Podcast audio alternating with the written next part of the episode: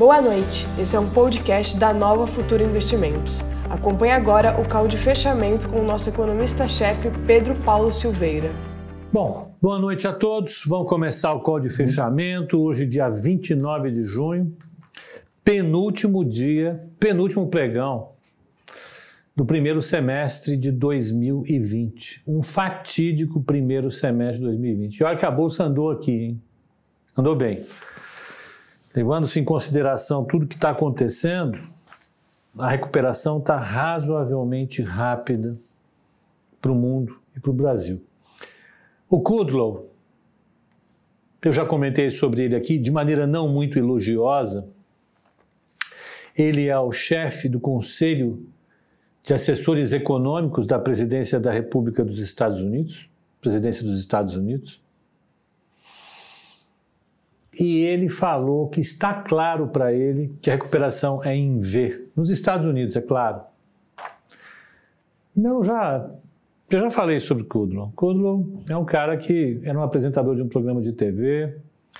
Quando ele, ele, ele, ele assumiu, ele foi indicado para ser o assessor, foi um escândalo, porque nunca um, um presidente americano tinha escolhido um cara tão com qualificações tão ruins, né? Normalmente o perfil do economista é um economista que trabalhou anos na universidade, fez pesquisas importantes e tem um bom trânsito com todos os economistas e o Cludo nada disso. Então, tudo isso para dizer, ele está com essa cabeça, o mercado está com, com uma cabeça razoavelmente parecida, só que com vários riscos, né?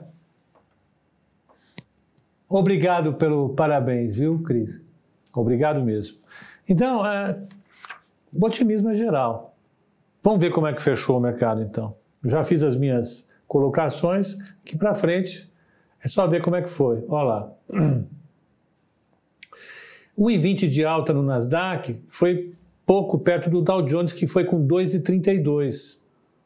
S&P 500 1,47 de alta e o petróleo foi de novo para quase 40 dólares, está 39 dólares e 63 centavos, 63 centavos.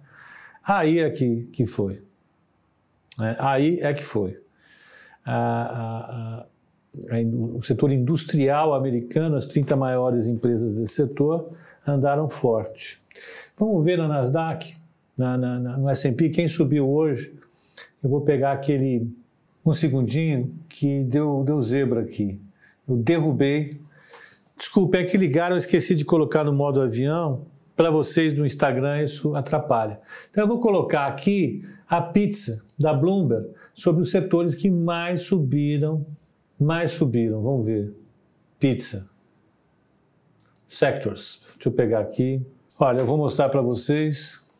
Pegamos essa mania agora. Eu não acho uma coisa muito civilizada. Mas fazer o quê? Está aqui. Essa é a pizza da Bloomberg.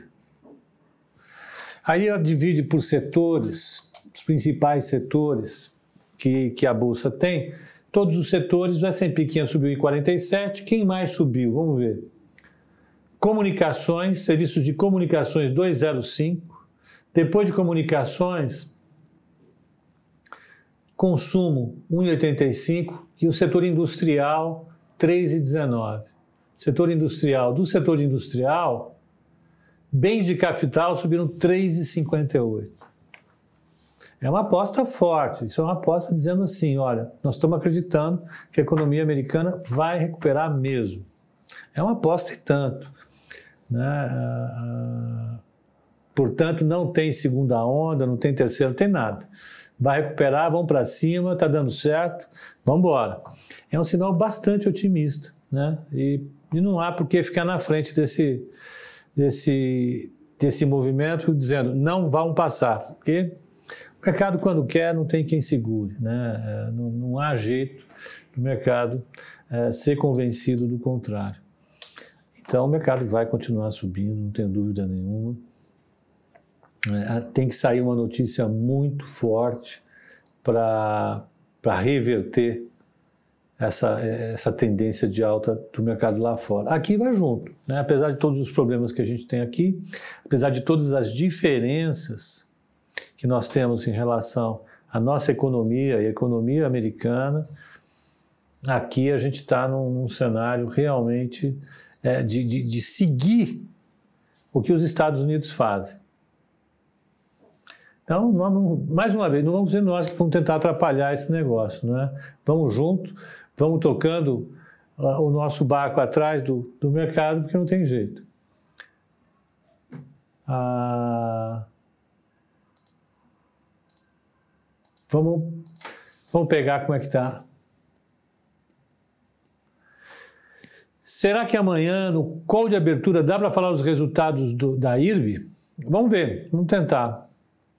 Amanhã é um dia puxado, né? Amanhã é final de mês. Amanhã é um dia que temos que ficar atento. Amanhã é o dia que eu mando a carteira da, uh, do valor. Aí na quarta-feira, carteira da exame. A semana é puxada, para mim é puxada. Fico todo confuso aqui, o que vamos colocar, o que vai acontecer no mês que vem. Temos que reunir as principais empresas e ver como é que estão indo o, o, o, os indicadores, como é que pode ter fechado o semestre, o trimestre, né? Então a gente vai, a gente vai ver isso. Vamos, vamos ver então como é que fechou o VIX. O VIX ficou em 31,78, hoje de manhã estava em 34,95, a bolsa subiu ele afunda. E a gente vai seguindo. Então, o VIX 31,78 caiu para 34,95. Vamos ver as maiores altas. Vamos ver primeiro São Paulo. São Paulo e Bovespa fechou a 2,03 de alta, o 95,735. Né? Ah, o mini índice fechou com alta de 2,51 a 96,180. Fechou com uma alta forte. Ah, o mini dólar caiu de novo, 5,405,500 caiu 1,45. O dólar comercial a 5,4037 caiu 1,50. Das uh, uh, blue chips, quem subiu? Ambev 2,87, Bradesco 3,87, Petrobras 3,93 e por fim Vale 0,52 de alta. Vamos pegar ações Brasil Baixas do índice. Vamos ver quem caiu no índice hoje. Olha, Brasil Foods caiu 1, 1,96. TIMP, TIM Participações, caiu 1,07. Clabin 1,02. CSN 0,65. Rumo 061. CCR 061. Vivo 0,49 e JBS 0,42. Essas foram as que mais caíram. A Ludmilla está assistindo. Oi, Lu, e aí? Então, essas foram as que mais caíram. Vamos ver quem subiu, quem mais subiu no índice. Quem altas do índice. Vamos ver. Embraer 7,79. Embraer tava, fazia tempo que não subia, hein? Via Varejo, de novo, 7,77. Cirela, 6,43. IRB, 6,32 a 12,61. Pão de açúcar, 5,94. BB, 5,53. Pactual, 5,26. BR Malls, 5,19. Ou seja, mercado, via varejo de novo. Vamos ver quanto vai fechar via varejo no mês. Se o mês terminasse hoje, via varejo já teria subido 24,19. No ano, ela está com uma alta de 37%. O que, que, vocês acham disso? Mercado caindo e varejo tocando o barco. É, tá bacana o negócio. Vamos pegar é um momento folclórico do call de, do call de fechamento. Vamos pegar altas do mercado. Tem ação que não vou saber o que, que é. Olha lá. Merck subiu 73%. Não sei o que seja isso. Mercado financeiro, ON, o que será isso? MVET, é Vetson, subiu 22%. PNVL, a DIMED, nossa, DIMED, PNVL 4, subiu 15%. TESA, TESA, Terra Santa, subiu 12,75. OSX, subiu 11,49. Atom, subiu 11 e 11. Você indica alguma dessas ações? Francamente, eu não indico. São small, small, small caps. Aí dá isso. Quando cai também, vocês querem ver as maiores quedas da bolsa? Porque como não tem liquidez, a hora que cai, olha, Nutri caiu 11%. Nutriplant, Teca, 10 e 21. Cedo, o que, que é cedo? Cedro, 9,40. TXRX é a tecelagem Renault. A gente falou sobre ela do dia aqui, que é o 9,22. Tem um papel bom. A gente chegou à conclusão de que era um papel bom. A Nord 3, Nordon, metalúrgica, 9% de queda. E por aí vai. Esse é o problema. São empresas com uma, com uma, com uma baixíssima liquidez. Quando entra alguém no mercado para comprar ou para vender, ela mexe ou para cima ou para baixo. Se você está ali no meio, né, você fica é, prensado nesse movimento. É, então, não dá para a gente indicar, né, mesmo porque é, é, quando a gente indica em corretora, milhares de pessoas saem comprando papéis ou vendendo papéis. Não vai ter liquidez para dar para esse povo todo. Então, eu, mais uma vez, acho complicadíssimo entrar nesses papéis. Tá? E por que, que você falou? Curiosidade, momento folclórico, eu falei muito bem. É... Hoje eu posso. Então, o que, que, é, o que, que a gente teve de, de bom no dia? Saiu a inflação mais alta hoje de manhã, né? E é, é, é saiu o CAGED no Brasil. Ah, eu não comentei, claro, precisava comentar. Olha o CAGED como saiu. CAGED é o Cadastro Geral de, de, de, de Demissões e Admissões do antigo Ministério do Trabalho, que foi extinto, e ele dá o total de empregos formais criados ou destruídos no mês. No mês né? Então, nós estamos falando do mês de, de maio. Né? Então, vamos ver os indicadores, vamos ver como é que foi. Então está aqui, a pandemia do coronavírus levou ao fechamento de 1 milhão 487 mil vagas com carteiras assinadas entre março e maio. Então, março, abril e maio. 1 milhão e meio de vagas fechadas. De acordo com os dados do CAGED. No mês de maio, o saldo líquido entre a abertura e o fechamento de vagas foi de 331 mil empregos. O resultado de maio decorre de 703 mil admissões e 1 milhão e 35 mil demissões. Esse foi o pior resultado para o mês na série histórica, que tem início em 92. Em maio de 19, houve abertura de 32 mil vagas. Então, foi uma pancada forte. Né? Você pega o saldo de contratações e demissões, a economia brasileira tem sofrido, não há dúvida nenhuma. Mas esse número veio um pouco melhor do que o esperado. Veio melhor do que o esperado, não um pouco, veio melhor do que o esperado, veio melhor do que o esperado, e, e a gente pode pensar né, uh, que há várias causas para ele ter esse comportamento bastante diferente do que é nos Estados Unidos. Nos Estados Unidos, quando o mercado ele, ele destrói empregos, ele destrói de lote, assim, de muita gente. Aqui no Brasil, uh, uh, aqui no Brasil tem uma diferença que é a seguinte: existem custos de demissão que não tem nos Estados Unidos. Os Estados Unidos precisa demitir é simplíssimo. Então, chegou agora nesse período da pandemia, muita gente foi demitida e depois recontrata. Né? Na hora que estiver retomando o processo, você recontrata. Agora, não. Aqui no Brasil não pode acontecer assim. Né? Você tem, inclusive, um espaço de tempo uh, uh, entre a sua, o, que, o, período que você demite o cara e depois que você pode recontratá-lo. Tem um prazo estipulado legal que não pode fazer imediatamente. E isso acaba produzindo uh,